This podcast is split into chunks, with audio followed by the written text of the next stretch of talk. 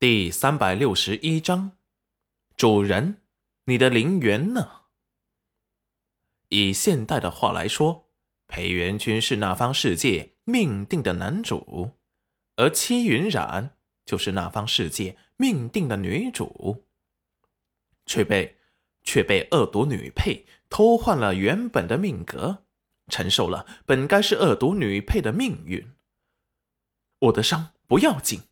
你们快去救星城，他偏执成魔，一心只想为主人报仇，无数次去暗杀猪那邪魔，最后却被猪暗算，失去了心智，入了心魔，被猪封印在了魔窟。他最后逃了出去，就不知所踪了。我怕他的心魔已经侵蚀整个心智，会彻底成为和猪一样冷血强大的邪魔。突然。洛河心惊的看着戚云染，主人，你，你的灵元呢？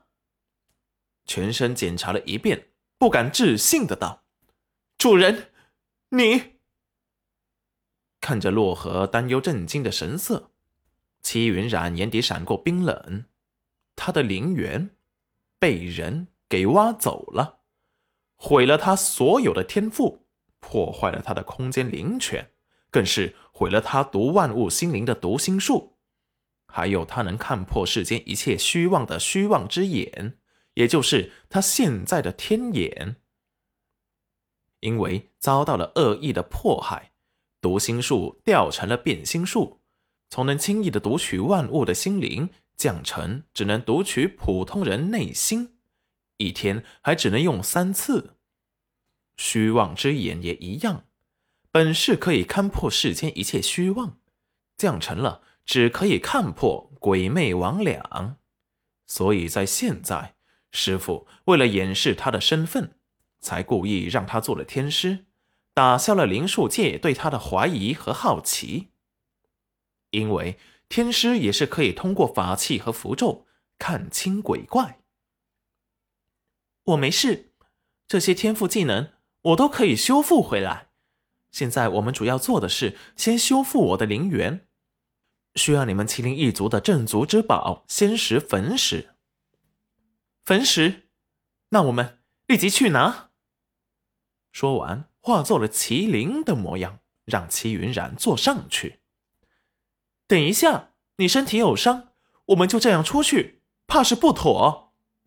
对了，你怎么会出现在这里？我被猪打成重伤。他却杀不了我，因为我是主人半生的守护兽。只要主人还在，他就杀不了我。趁他封印我的时候，我用了麒麟一族的秘法逃了出来。最后来到了寻乌城，打败了穆成东，给他洗了脑，让他以主人安危荣辱为己任，跟他承诺，主子回来后一定会赐他灵权，恢复寻乌城的灵气。所以，他心甘情愿的让我留了下来。戚云染还以为多了个忠实的拥护者，哪知却是洛河给他洗了脑。很少有人知道，戚云染有两大半身的灵兽，一个是代表祥瑞的麒麟，另一个是代表权威的青龙。另外还有半身的灵域青云，也就是他的灵泉空间，还有一棵半生万年的佛果树文罗。就是他的四大护法，外人很少有人知道这个秘密，最后却被猪发现，并且想要杀掉他。没想到他还能转世，根本就灭不掉他，所以才想了各种办法来偷换他的命格，就是想弄死他。邪魔猪就是七燕州的师弟，以前也是他的师傅，没想到最后。却变成了这样。你还是变成你小时候的形态吧，你这样很耗费灵力的。说完，洛河乖乖的变成了一只猫大小，头上顶着两只角，看起来像只狮子，身后还有一对翅膀，它的脚却像是马蹄。戚云染把它从地上抱了起来，头上的角给它用布包住。这样看起来就像是一只平常穿了衣服的、浑身带鳞片的狮子。虽然看着也有些怪异，却不会有太多人关注。